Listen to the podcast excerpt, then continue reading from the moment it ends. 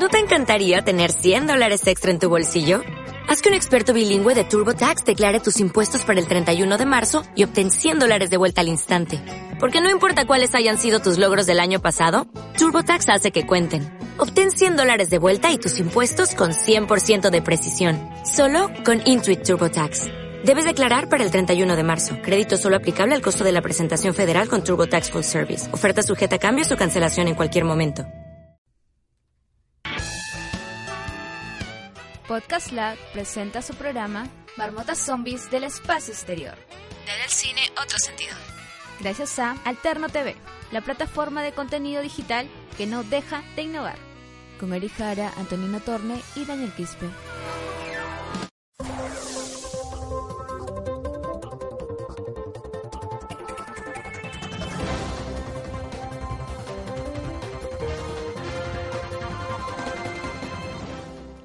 Hola a todos alternos, estamos en una nueva edición de este programa tan bello que se llama Marmotas Zombies del Espacio Exterior.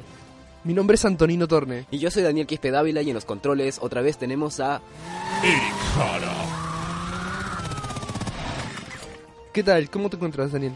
En realidad, tengo que hacer una observación. Al principio parecía una muy buena idea grabar los viernes. Ahora me arrepiento de haberlo hecho. Parecía una buena idea. Estoy bastante cansado, a veces me gustaría irme temprano. Sí, yo creo que no debía almorzar. Cuando Sí. almuerzo se me va toda la energía. Es como que ya no tenemos para más. Pero bueno, supongo que con el tema de hoy vamos a estar todos bastante entretenidos. Sí, hoy día tenemos un tema recontra interesante. El cine y el periodismo son dos puntos muy importantes para la sociedad que vamos a tratar hoy día. Y Son dos aspectos de la vida esenciales para toda sociedad. Y tenemos a un invitado especial, que es el, el profesor Miguel Patiño Botiño, que nos está acompañando. ¿Qué tal, profesor?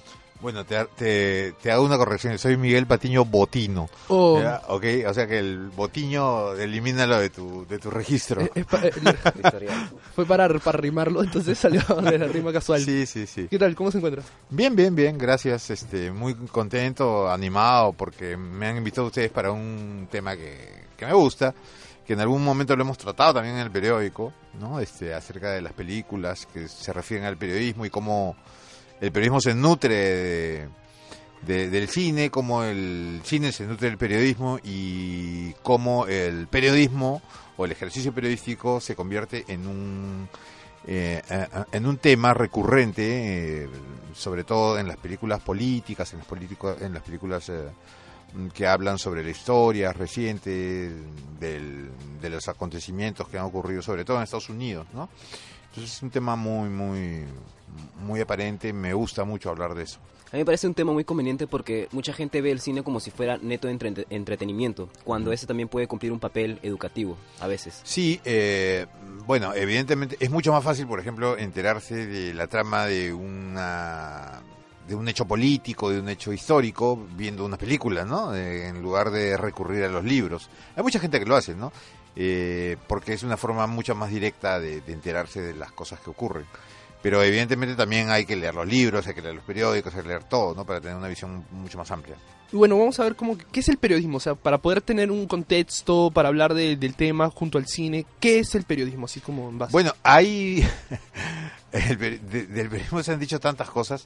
Hay, hay quienes sostienen que el periodismo es también un género literario, ¿no? Eh, eso, evidentemente, se refieren al periodismo escrito, ¿no? Pero el periodismo, eh, en general, es, eh, es una práctica que consiste en registrar eh, los hechos, los acontecimientos más importantes que han ocurrido dentro de un, de un- del seno de una sociedad. Eh, y darlos a conocer al público partiendo de, de varias premisas. Una de que va a ser interesante conocerlo, es útil para el público saberlo y dárselo a través de formatos que puedan eh, interesarle, eh, que lo puedan enganchar, ¿no? Y eh, dar ese registro es, ah, es un una práctica que ha ocurrido durante todo el tiempo, durante los albores de la humanidad. Lo que pasa es que el periodismo se empieza a sistematizar a fines del año del siglo XIX eh, y luego empezamos a, adquirir ya nuevas técnicas, ya empiezan las, plataformas, la televisión, la radio, ¿no? Y un poco que esto todo se complementa y hace que, que el periodismo tenga pues muchos registros y muchos lenguajes, ¿no? ¿Y usted cree que hay un punto común entre el periodismo y el cine? Eh, sí, de hecho, eh, el cine en formatos documentales, por ejemplo, eh, o en formatos eh, en cortos, etcétera, este, ha sido muchas veces un, un recurso que los periodistas han utilizado para, para dar a conocer eh, acontecimientos importantes, ¿no? No nos olvidemos de, de, que cuando se cuenta con algún tipo de recurso mayor, de, de presupuesto mayor, eh, muchos productores recurren a periodistas para que estos eh, hagan, ah, hagan justamente eso, no utilicen el lenguaje periodístico y, y lo, y lo trasladen al, al, al formato cinematográfico. Hay muchos, hay muchos puntos de, de encuentro, creo yo. Bueno, pero estamos, estamos hablando de documental, o sea, documentar y retratar a este, ciertos personajes, que es como inició el cine en sí, ¿no? Simplemente retratamos la realidad, hablamos de, de directores bastante o sea, importantes, o sea, los, los hermanos Lumière que comenzaron a grabar gente saliendo de la fábrica, la objetividad que hay en, el, en ese tipo de cine, pero si es objetivo, al igual como no se sabe la objetividad del periodismo. Se supone que tiene que ser objetivo, ¿no? Claro, porque o sea, el- al periodismo siempre se le critica o se dice que la objetividad no existe como tal. Es decir, que lo máximo que tú puedes lograr es tener varios puntos de vista en un periódico, porque objetividad no se puede lograr así nomás.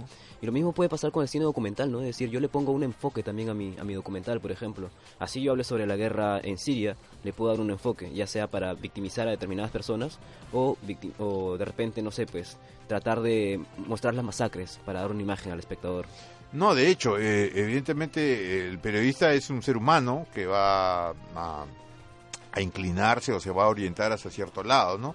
Eh, difícilmente tú puedes ver, por ejemplo, a- algo neutro, completamente neutro, ¿no? Siempre uno va a encontrar o va a detectar un sesgo, ¿no? en, en- en una información, ¿no? Entonces, este, y lo vemos todos los, todos los fines de semana por, por los programas de televisión, los dominicales, ¿no? Que sin ser cine, eh, vamos a encontrar que los periodistas se inclinan hacia un, un lado eh, y eso genera una crítica, una polémica que me- a mi juicio es este es buena, ¿no? Claro, porque no necesariamente está basado en sentimientos, sino también por intereses de por medio. También, sí, también definitivamente, sí. Este, ahora el periodismo corporativo tiene muchísimos más intereses que el periodismo convencional, ¿no? Ujú.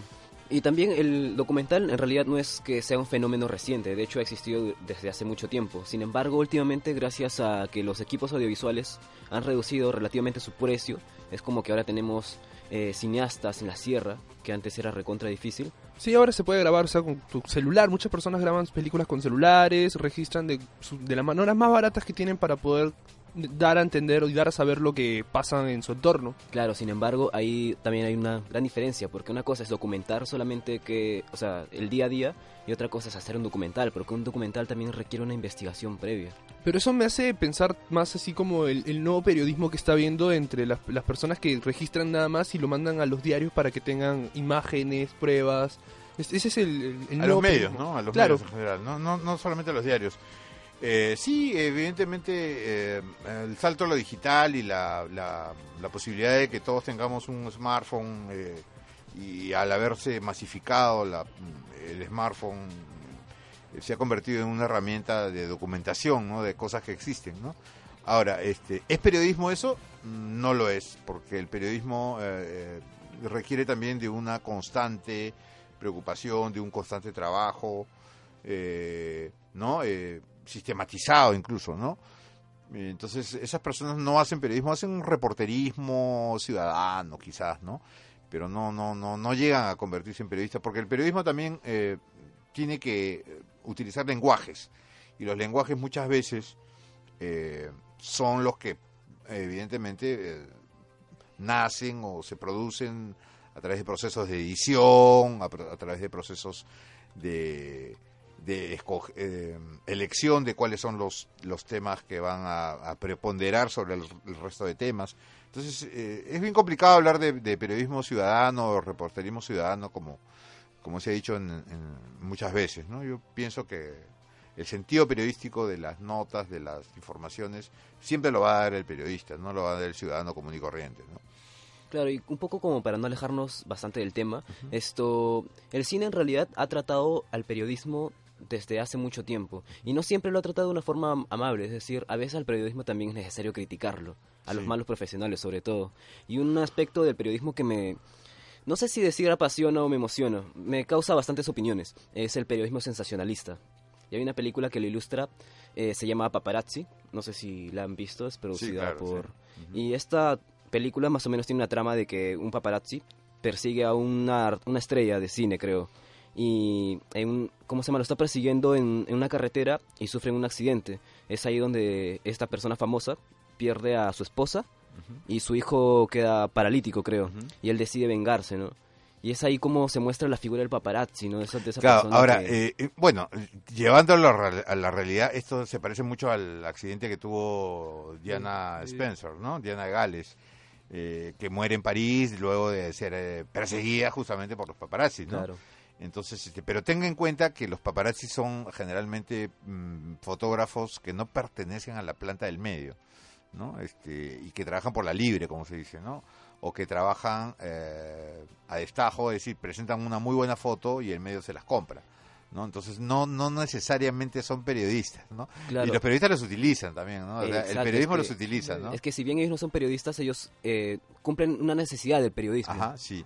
Que también es la de vender. Bueno, pero, pero sin ir muy lejos, este, acuérdate que lo que ha ocurrido hace unos días, ¿no? O sea, a la hora de que salió Marisa Garrido Leca de, de, de prisión, este, el escándalo que ha habido, eh, la cobertura ha sido verdaderamente vergonzosa, ¿no? O sea, y, y eso, eh, han cumplido una labor de, de paparazzi, ¿no? Prácticamente, ¿no? Los periodistas, ¿no? Se convierten, pasan de ser reporteros a paparazzis. Claro, porque ahora yo sé hasta en qué hospedaje se ha, pasado la- claro, la, sí. noche, que se ha ido a Guaral. Sí, exacto, se iba a... Sí, eh, se fue a Casma, después Claro. de ahí pasó... eh, después nos enteramos de cuáles eran la- el destino final que ella tenía, etcétera. Bueno, en realidad sí, esa es una crítica muy buena que se le hace al periodismo. ¿no? Yo creo que hay eh, películas, como tú mencionas, Paparazzi, ¿no? en las que el cine eh, se muestra muy crítico con la labor periodística, ¿no? Y, y eso es legítimo, es válido, ¿no? Incluso la palabra paparazzi nace de, de una de una película de, de Fellini, La Dolce Vita. Sí, es La como que la palabra Vita, sí. paparazzi sale de ahí, o sea, Sí. está bastante vinculado siempre. Sí, eh, es el, el periodista, bueno, el fotógrafo que acosa, ¿no? Que acosa y que logra conseguir la foto. Ustedes han visto, no sé si los propios actores de... eh, los propios eh, personajes de Hollywood, por ejemplo, este, se, se molestan. Eh, Frank Sinatra, hay una famosa foto de Frank Sinatra que está tirando un puñete a un reportero, a un paparazzi. Eh, Champagne, o sea, ha tenido, ha tenido incidentes terribles con, con los paparazzi cuando se han acercado a, a Madonna, por ejemplo, cuando él estaba casado con Madonna. Entonces, eh, el, cine es muy crítico con los paparazzi, ¿no? Con los paparazzi y, en general con los periodistas que, que logran o que hacen de su vida, este, que tergiversan, mejor dicho, el, sentido informativo, el sentido ético que deben tener y pues eh, llegan a esos niveles, ¿no? Descienden a esos niveles, ¿no? Eh, es, es legítimo, ¿no? Aunque también, eh, también el cine ha, ha- ha documentado, ha registrado eh, muchos de los actos heroicos del periodismo, ¿no? Claro, también, como últimamente... Por otro lado, ¿no? En esa película que salió en el 2015, Spotlight, por ejemplo, Claro. eh, narra la labor periodística, Así el periodismo de investigación, que es algo Ujú. recontra importante y que yo creo que no necesariamente se le ha prestado mucho interés en el Perú al periodismo de investigación. Lo que pasa es que los medios, eh, a ver, los medios son muy pobres en el Perú, no tienen el- los recursos que tendría, que deberían tener para realizar la investigación. Entonces, el realizar periodismo de investigación es, una actividad muy cara, ¿no? Muy cara, eh, eh, no, los resultados no son a, a corto plazo, no, es decir, tú no quieres, tú no haces una nota de investigación para que de un día para otro, te demora por lo menos una semana Claro. y a veces hasta más, ¿no? Entonces, los resultados, claro, los resultados no son inmediatos. Entonces, este, muchos eh, dueños em- empresarios, etcétera, eh, incluso los propios jefes de, de los periodistas de investigación, eh, empiezan a advertir que, que los resultados no son rápidos y ellos quisieran justamente eso, ¿no? La rapidez, dar, dar a conocer eh, informaciones buenas, rápidas y, no las consiguen. Entonces, dejan de lado el periodismo de investigación, ¿no? Ya no le dan recursos, no le dan plata, ¿no? Bueno, incluso hay películas donde se arman historias para poder este para poder vender. Eh, Ace in Hall es una película de, de Billy Wilder Sí. donde donde arman, o sea, extienden un caso, un problema para para simplemente poder vender y sacar más información y, y no dejar que haya una solución, simplemente tratar de comercializar con eso. Incluso compras gente para, para que el caso se haga más extenso y Sí. así tratar bastante problemas. Sí, eh, bueno, eh, también esa esa crítica ha sido muy muy eh, eh, eh, muy profunda, sobre todo en los años 60, 70, ¿no? Cuando el periodismo ya se convierte, pasa de ser una industria, eh, digamos, normal o convencional a convertirse ya en una gran industria, ¿no? O sea, ya el periodismo ya llega a obtener niveles iguales incluso al del cine, ¿no? Donde hay una competencia feroz por conseguir información, ¿no? Y el que la consigue primero, evidentemente, va a tener mayor reconocimiento que el resto. Y, y, y eso nos lleva a un montón de dilemas éticos, ¿no? Acerca de si es, rap- si es bueno eh, conseguir- eh, publicar o divulgar lo primero que se consigue, ¿no? Cuando en realidad lo que la mejor información es la que no la que más rápido se consigue, sino la que mejor eh, va a brindar eh, conocimientos al público. ¿no? Claro, Entonces, porque incluso gracias a la inmediatez se han soltado no- noticias, entre comillas, que al final resultaron siendo totalmente falsas. Sí, sí, y esto es, este, ahora se está hablando mucho de la posverdad, ¿no? Exacto. Que, es un tema eh, eh, que nos empieza a preocupar a todos, ¿no? ¿No? Eh, La primera versión que tú recibes de algo te causa un- una reacción emocional. Esta reacción emocional eh, es casi, casi, casi masiva. Todos piensan igual, pero después empiezan a, a indagarse bien sobre el asunto y resulta que, que las cosas no eran como se dijeron o como se divulgaron, como se publicaron, como se informaron. Entonces empieza ya el gran, el gran problema eh, de rectificar. Entonces nadie está dispuesto a rectificar, ¿no? Eh, La gente tiene temor a rectificar o se considera que es una, un signo de debilidad rectificar. Eso también es un problema grande, ¿no? Claro, yo creo que en realidad el periodismo se ha vuelto así una mega industria debido a que en un inicio demostró tener poder en el público. Es decir, gracias a un periódico yo puedo hacer que las personas piensen de determinada manera. Y estas personas en realidad, seamos sinceros, ¿quién ve si es que la información que suelta el periódico es, ver- es verdadera? Claro, en eso tiene que ver, eh, en eso tiene que ver un aspecto que, que ustedes deben haber estudiado, que tienen que haber leído, o sus profesores les tienen que haber eh, mencionado, que es el famoso contrato fiduciario, ¿no? ¿Qué es un contrato fiduciario? Es un contrato de fidelidad, de, o sea, tú crees en que una, eh, en que una información eh, que te brinde un medio es verdadera, o sea, no tienes por qué cotejarlo, porque ese trabajo ya lo hizo el periodista.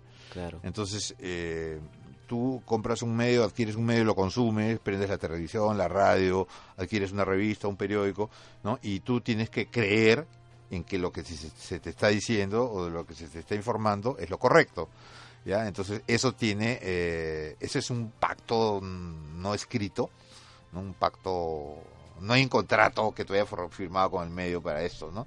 Es un contrato eh, eh, que se que se que se establece no en niveles de confianza nada más no Claro, o sea, básicamente es confiar en que el periodista es un profesional con principios éticos. así es y que lo que te está brindando es lo que más se acerca a la verdad no en, en- ¿cómo se llama? Gracias al ejemplo que Antonino ha brindado, en realidad ahí se pueden mostrar ba- bastantes principios e- éticos tirados a la basura. Por ejemplo, en realidad él no lo ha dicho, pero el accidente que trataron de retrasar era el rescate de una persona que se había Sí. quedado encerrada en una mina, creo. Ajá, sí. Y que incluso eh, captaron al sheriff para que él también retrase. Encima le pagaron y vino el dueño del periódico o el editor y le dijo no que esto era una noticia falsa, en realidad que esto no era periodismo. Y evitar que varios medios este, se metan ahí para hacer la competencia. Ex- eso también. Sí, eh, em, a ver, eh, hay muchas películas que eh, estábamos hablando antes de, de empezar.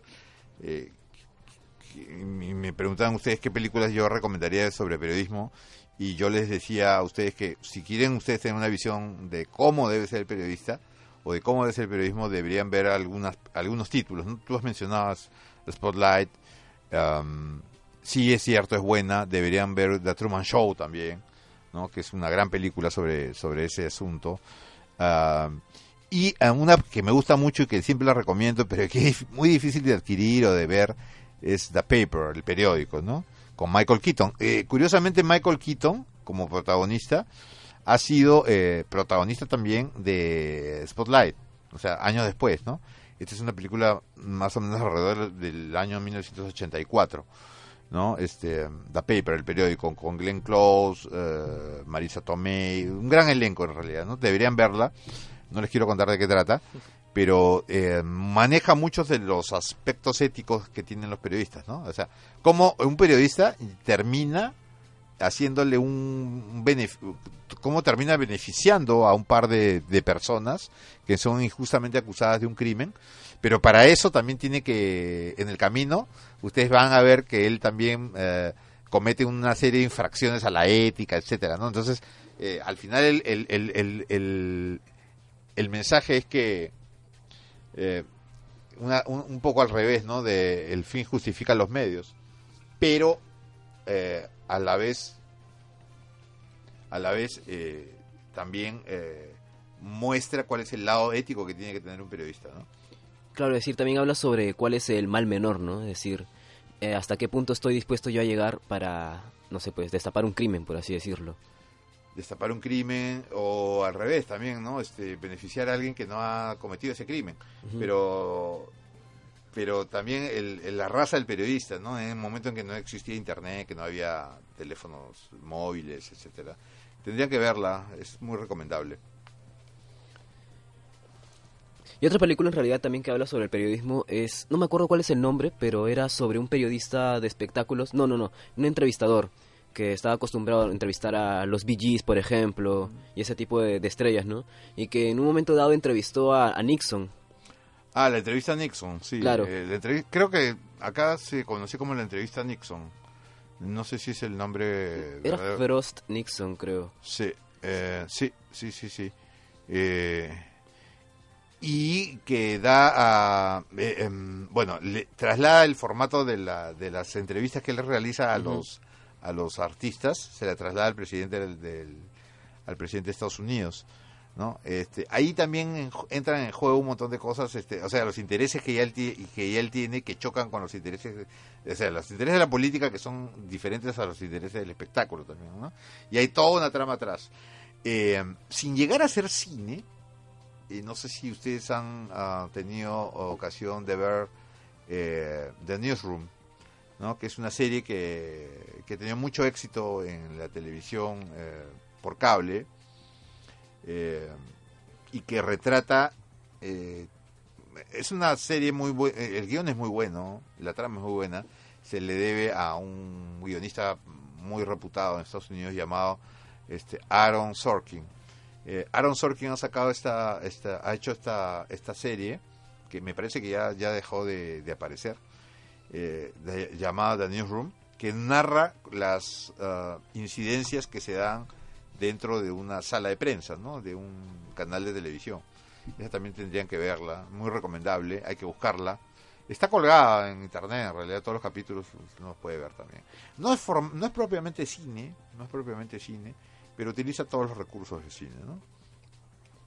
Claro, es que muchas series ahora utilizan muchos recursos audiovisuales que uno piensa, oye, esto debería ser una película. Uh -huh. Oye, esto tiene la misma calidad que una película. Uh -huh. Está muy bien realizados últimamente. Sí, eh, bueno, en realidad, la cine y televisión, los formatos eh, cinematográficos y televisivos, yo diría que más bien los, los formatos televisivos se acercan cada vez más al, a lo que es el cine, ¿no? Y que y toman y se nutren del cine también, ¿no?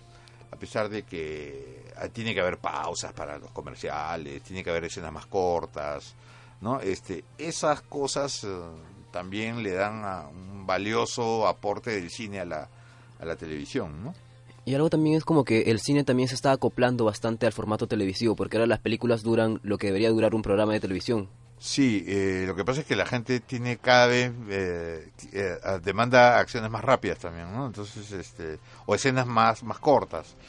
Eh, eso es muy propio pues de nuestro de, la evolución que ha tenido el cine ya en las escenas largas por ejemplo como que no se ven no la acción eh, hay una premisa que dice que una película debe tener en los cinco eh, en los 15 primeros minutos tiene antes de que culmine de llegar a los 15 minutos tiene que tener un- un- un, este, una acción muy fuerte, ¿no? que determine el resto de la película. Ahora cada vez esto va retrasándose. Ujú. El- empieza a los 10 minutos, después a los 5 minutos, ahora al minuto, ¿no? Al minuto ya tienes acción y ya vas a ver qué es lo que va a marcar la pauta de la película, ¿no? Sí, pues nos, aco- nos acostumbramos a un cine o que lo ahora plasmamos a la televisión más veloz, más explosivo y nos alejamos mucho también del cinearte y cosas así, pues ya Sí. dejamos bastante de lado. Sí, aunque por supuesto existen ah, reductos en los que el cine arte y todas estas expresiones son un poco más, em, bueno, evidentemente menos comerciales, ¿no? Menos comerciales también existen y se dan, ¿no? Existe un montón de gente que se dedica a eso, ¿no? Cineastas que no han querido renunciar a eso y que han, eh, han rechazado, ¿no? Los encantos del cine comercial. Y algo también que se le ha criticado bastante, bueno, por lo menos el que yo critico, es el periodismo de tinta roja. Es, por ejemplo, yo considero que el periodista se mantiene al margen de la noticia, sí, pero hay momentos en los que el periodismo tam- también es humano, pues no debería también involucrarse. Por ejemplo, si es que yo veo un accidente, no limitarme solamente a hablar sobre el accidente, es decir, si la persona está agonizando, de repente puedo colaborar. Yo lo digo así como mi instinto de, de humano, ¿no? De, repente no soy todo un periodista, pero fácil, yo, yo lo haría, yo creo que sí lo haría. Sí, en ese claro, claro, sí. Este, hay quienes critican que el periodista, el periodista se involucre, ¿no? Este, yo no, no lo que no lo considero así. Si a ti te nace ayudar a una persona que está herida, por ejemplo, y has tomado las fotos o has conseguido las, las imágenes, no sé, y, quieres ayudarla, no la puedes dejar ahí tirada, ¿no? O sea, eh, me parece que es algo natural en, su- en un ser humano, porque antes que periodistas nosotros somos seres humanos, entonces los seres humanos tienen que actuar en consecuencia, ¿no? Claro, pero hay puntos en los que un ser humano también se insensibiliza. Por ejemplo, hay una película llamada Primicia Mortal, Sí. en la que el, el protagonista en realidad es uno de ese, ese tipo de periodistas que se encarga re- de registrar, aunque no es necesariamente un periodista, se encarga de registrar no accidentes, la persona está agonizando y él trata de ser lo más explícito posible. Sí, es terrible que eso ocurra. Eh, es un poco la, la hora de los paparazzis, ¿no? Los paparazzis, eh, cuando muere Diana de Gales, cuando se estrella, mejor dicho, el auto en la que en el que ella, iba, eh, en esta avenida parisina, seguían tomando fotos, ¿no? O sea, seguían tomándole fotos y por una ya cuestión de, de un pacto tácito entre todos los medios decidieron que esas fotos no se publicaran. Sin embargo, algunas de ellas se han filtrado y siguen apareciendo en internet. Me parece terrible. Pero son cosas que tampoco no las podemos manejar, ¿no? El ser humano también tiene su lado oscuro, su lado malo, ¿no? Claro, eso también alimenta la enorme bestia que llega a ser el periodismo a veces. Sí, sí, sí, sí. Eh, aunque para mi juicio eso no es periodismo, ¿no? Eso no es periodismo, porque el periodismo tiene que tener, evidentemente, tiene que tener una pausa donde la ética, la reflexión se, se, se impongan, ¿no? Pero en muchos casos yo considero que podría ser bastante importante reflejar todas esas cosas que pasan por más crudas que sean. Te hace ver la realidad de muchos lugares, muchos países que, que suceden, no sé, explosiones todos los días. A veces uno dice, oh, sucede una explosión, pero no sabe qué es lo que pasa. Y unas imágenes pueden dar a saber qué es, por más crudas que sean. Sí, eh, esto que esto que acabas de mencionar fue motivo de una gran discusión que hubo hace unos días en España a raíz de la el accidente, mejor dicho, el atentado que hubo en las Ramblas, ¿no? Donde un yihadista estrelló una camioneta y mató personas. Entonces, este, hay gente que había tomado, había periodistas incluso que estaban ahí, fotógrafos que estaban ahí, que registraron los muertos, los heridos, la sangre, ¿no? Y era necesario esto, era necesario mostrarlo. En algunos casos decían que no, otros decían que sí, ¿no? Porque de esa forma se mostraba cuál era el terror del yihadismo, ¿no? O sea, cuál era el horror del yihadismo y de las ah, y de los terroristas islámicos, ¿no? Este, y hay quienes decían que no, entonces es una discusión que, que no, no, no encuentra un punto medio hasta ahora, ¿no? Siempre va a haber quienes estén a favor y quienes estén en contra. Esos antagonismos son, son buenos también, me parece, ¿ah? Claro, es que también depende de por qué es que uno lo realiza, ¿no? Por ejemplo, Fernando Sabater ¿no? habla de que una acción no es buena ni mala, sino que también depende de por qué estás realizándola. Claro, es como decir, este, las noticias no son- buenas y malas, son noticias, nada más, ¿no? Claro, es que, por ejemplo, yo, ¿por qué muestro este atentado? Sí. Ya sea para, para mostrar cuál, cuál es la brutalidad con la que operan estos grupos terroristas, o ya sea para vender un accidente o una muerte. Sí, eh, em, sí, mira, lo que pasa es que al final eh, la venta o la superventa de un o la superaudiencia que va a tener un medio de comunicación eh, o que va a tener un programa de televisión, de radio, eh, es inevitable, ¿no? Entonces, entonces, uno tampoco se puede sustraer a eso, ¿no? Sabe que, eh, de primera mano, sabe que uno eh, va a lograr ese, esa atención, ese fuego de atención. Si no, imagínate, no eh, los medios no competirían. Cuando hubo lo del 11 de septiembre, lo primero que hicieron los periódicos estadounidenses fue sacar una edición extraordinaria. ¿no? Todos los grandes periódicos esta- estadounidenses sacaron una edición extraordinaria con lo que había pasado, ¿no? Por lo menos imágenes, ¿no? Tenían muchas imágenes de los atentados a las Torres Gemelas. etcétera. Esa edición circuló a más o menos a la una, dos de la tarde, ¿no? Y estaba en las calles. Este, y, obtuvieron ventas por eso, claro que sí, ¿no? Obtu- obtuvieron publicidad también. O sea, fueron bueno, la industria del periodismo estadounidense es muy rápida en realidad, se dan muy rápido esas cosas. Y no se puede sustraer uno tampoco al lucro, ¿no? El Claro, lucro no es pero malo. Vayamos al evento también. Por ejemplo, el suicidio que cometió esta chica aquí en, en Wilson o en el Real Plaza al costado. Esto, sin temor a equivocarme, yo supongo que ha sido presentado en el 90% de los medios nacionales. No, no, no nacionales, pero de Lima. Y Sí. no necesariamente es un evento que deba ser expuesto o que sea de interés público, por así decirlo. Eh, o mira, bueno, de interés público sí. de interés ser. público sí. sí. De interés público sí, pero claro, ah, detrás de, de, de, de ese supuesta, de esa de esa justificación hay toda una presión, ¿no? Sí. Que proviene de los jefes, de los dueños, de los medios. Y una presión por parte del ciudadano también. Del ciudadano también, claro, el ciudadano también exige eso, ¿no? Sí. Y pasemos a la, a la sección de cine peruano. Es decir, el cine peruano también ha tratado al periodismo. Sí, hay varias películas incluso a comienzos de este si- de- del siglo que han tratado ese tema. De hecho, sin ir muy lejos, hace poco o hace un día se ha estrenado La Última Hora, que habla también un poco sobre el tema periodístico, aunque el- su tema principal es la operación del grupo de- del GEIN en la búsqueda de, de Abimael Guzmán. Sí, eh, ah, tengamos en cuenta que eh, hay, mm, así como el- en los españoles tienen como, como tema recurrente la guerra civil española, eh, nosotros tenemos como tema recurrente los años de, del terrorismo, ¿no? los años que marcaron a, las- a las- a la sociedad peruana ¿no? por el. Y eh, Carlos eh, Rodríguez, mm, tengo, tengo entendido que es el, el autor del, del libro, y por supuesto eh, lo que ha servido para, la, para el guion de la película, es periodista. ¿No? Entonces eh, su mirada va a ser siempre periodística, ¿no? Y la mirada periodística, eh, digamos que garantiza una cierta objetividad, ¿no? Entre comillas.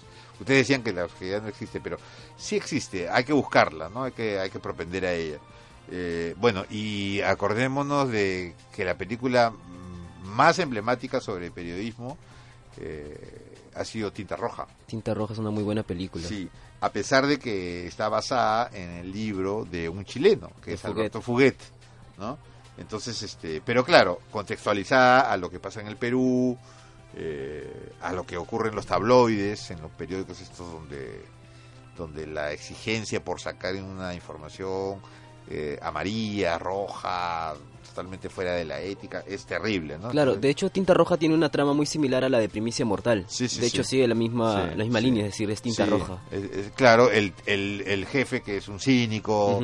¿no? Que le exige al practicante, al chico que A Varguitas. sí, que, que busque información, que ponga información de ese tipo, que, que ensucie el periódico lo que le viene de sangre.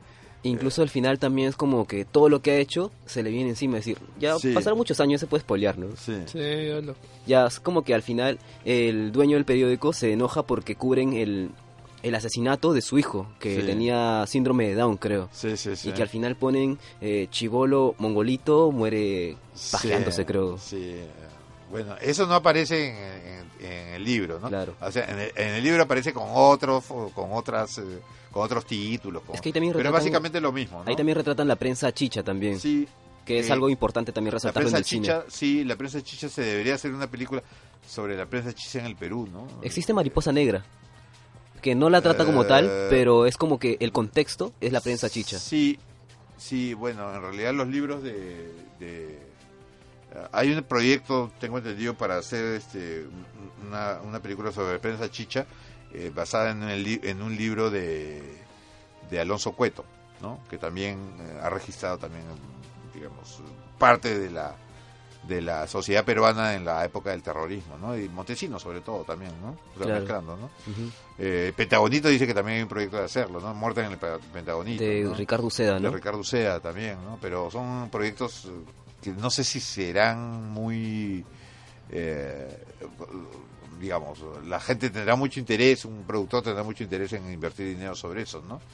Porque, bueno, para pasar a otro tema, nos hemos dado cuenta de que los mayores éxitos del cine peruano tienen que ver, por ejemplo, con humor, ¿no? Este, Cosas más livianas. más livianas, Para ser más ¿no? amables, cosas más livianas Sí, solamente. sí, sí. Los éxitos, lo que pasa es que la, la, la, la industria cinematográfica evidentemente también busca redituar, ¿no? Busca tener plata, dinero, hacer una inversión y que esa inversión eh, consiga muchísima, muchísimo más dinero, ¿no?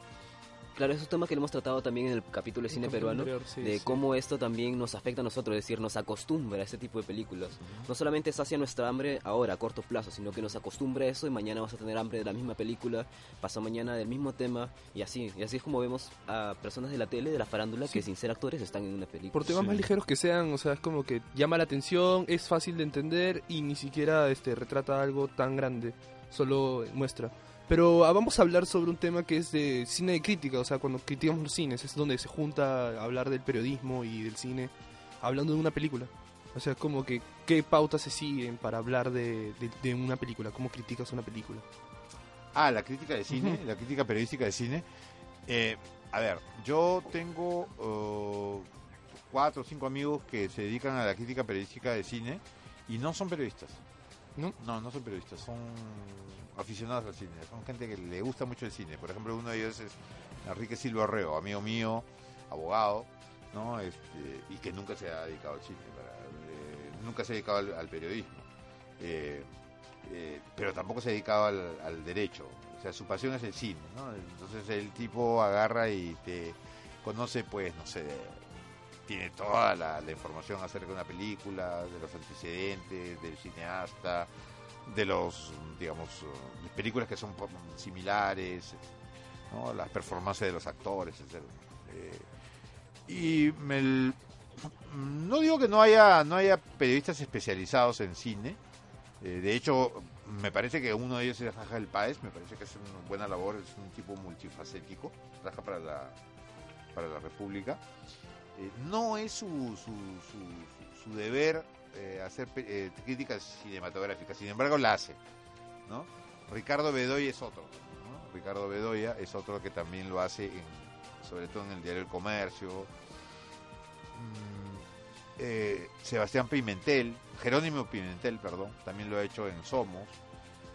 Son periodistas, pero su especialidad no es el cine cine, ¿no? O sea, son, son gente que hace otras labores también informativas. ¿no? El periodismo de cine eh, es un periodismo muy especializado, ¿no? Muy inmediato, no ve eh, tampoco al cine a- al cine artístico, ¿no? Sino ve a los grandes blockbusters que están apareciendo ahora, ¿no? O, o que han aparecido siempre en realidad, ¿no? le prestas atención. Es muy crítico también con él, ¿no? Con el cine norteamericano y con el mainstream y todo lo que conocemos como como, como el cine eh, comercial, ¿no? Entonces sería un, una- un- un tema que sería que escapa más allá del periodismo, o sea, son para apasionados. Sí, yo creo que sí, que el, que el, el tipo que se dedica a la crítica de cine es un tipo que se apasiona por él, por el cine, eh, que tiene como gran afición ver el cine. Eh, yo podría escribir, por ejemplo, crítica de, de películas que me, que me han impactado, ¿no? Pero, no sé, a veces carezco de los recursos suficientes como para saber, por ejemplo, cuáles son las técnicas que se han utilizado, etcétera. Eso lo, puede hacer una persona que, que, que es muy observadora, ¿no? Y que, y que le presta mucha atención a ese tipo de manifestaciones este, artísticas. Pero en un momento dado, o sea, también como que pierden la objetividad también en la crítica del cine. Y es que en realidad es como... Es reducirla bastante, pero yo ya la considero más como una opinión, basada en diferentes factores Ah, no, cinematográficos, sí, ¿no? sí, sí, claro, sí, las reseñas, la... eh, bueno, es como criticar una obra de arte finalmente, ¿no? Tú vas, ves la obra de arte, te gusta o no te gusta y vas a escribir sobre eso y no sé, este, es una opinión muy personal. Como la crítica taurina también, ¿no? Hay gente que, hay periodistas que se dedican al- a criticar a las faenas de, de- de los de los toreros, ¿no? Si lo hicieron bien, si lo hicieron mal, yo eso no lo conozco mucho, la verdad, pero Sin embargo, tienen poder también. Claro, que tiene Comparable Sí. bastante... sí, eh, sí, bueno, lo que yo sé es que hasta hace un tiempo eso funcionaba a través de unos carnets que te daban eh, los eh, los exhibidores, creo, y una- eh, el periodista podía entrar cuantas veces quisiera. Ah, No sé si sigue funcionando igual, no lo Sí, sé. sí. Eh, van, se sientan, ven la película, escriben, toman nota y, y se retiran. ¿no? Y después escriben, escriben. Claro, son los pases de prensa. Sí, eso es muy típico del periodismo escrito. ¿ah? Tampoco no, no, no existe en la radio ni en la televisión. Ustedes no van a encontrar en radio y televisión nada de eso. Bueno, como hemos podido ver, el cine ha tratado al, al periodismo, incluso en un, en un momento dado se ha, ha convertido básicamente en periodismo, o ha tratado de serlo.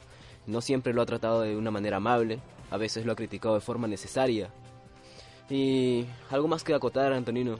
Bueno, que incluso este se puede exceder mucho más. Incluso el tema como crítica de cine podremos llevarlo hasta otro otro programa para hecho- poder tratarlo. Deberíamos hacer un programa sobre crítica de cine, es un muy buen tema en realidad. Claro, centrado en ese en ese aspecto, ya que vemos que es un tema que también escapa del periodismo, se puede este, indagar y hablar más sobre eso con, pues, con diferentes personas también para, para, para tener más opiniones. Sí, sí, vamos, vamos a tener un crítico de cine la próxima vez. Sí. Sí, sería bastante interesante. Sí. Para, Yo creo que ustedes deberían buscar este algunos críticos de cine que, que aparecen en medios escritos. Porque ustedes no van a encontrar, la crítica de cine es está centrada, está en los medios escritos. No hay crítica de cine en la radio ni en la televisión. ¿no? O sea, eh, la crítica de televisión es muy ligerita.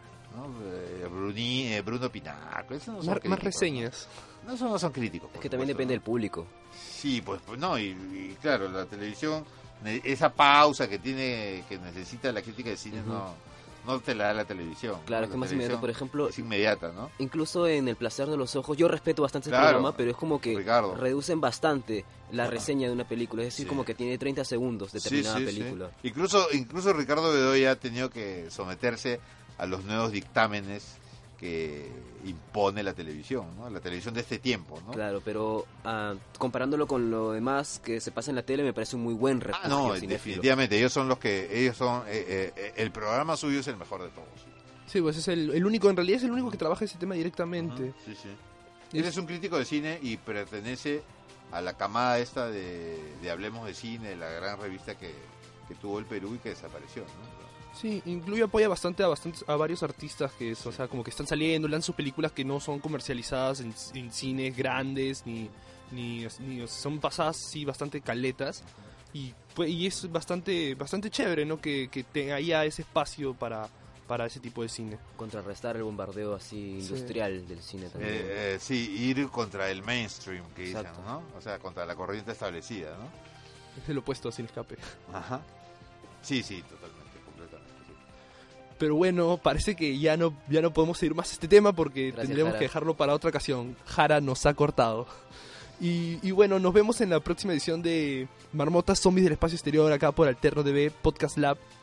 Despídete las, las redes. Ah, esto, gracias Jara por haber separado cabina esta vez. La semana pasada nos quedamos sin cabina gracias a ti. Y gracias, profesor Miguel. Y también muchas gracias, ¿verdad? Al profesor No, Miguel gracias a ustedes por invitarme.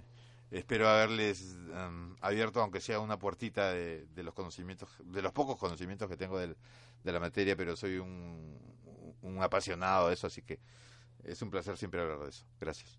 Gracias. Y es que este tema se puede extender por horas en realidad. Sí, sí. Es muy extenso. como el fútbol. Sí. Bueno, tenemos que dejarlo hasta acá. Chao, chao. Chao, permutas. Chao. Has escuchado Podcast Lab con Eric Jara, Daniel Quispe y Antonino Torre. Gracias a Alterno TV y a la Universidad San Martín de Porres.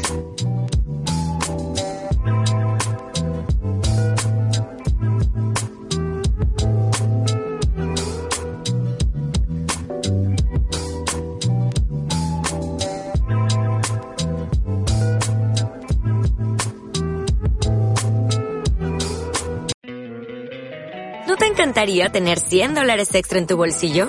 Haz que un experto bilingüe de TurboTax declare tus impuestos para el 31 de marzo y obtén 100 dólares de vuelta al instante. Porque no importa cuáles hayan sido tus logros del año pasado, TurboTax hace que cuenten. Obtén 100 dólares de vuelta y tus impuestos con 100% de precisión. Solo con Intuit TurboTax. Debes declarar para el 31 de marzo. Crédito solo aplicable al costo de la presentación federal con TurboTax Full Service. Oferta sujeta a cambios o cancelación en cualquier momento.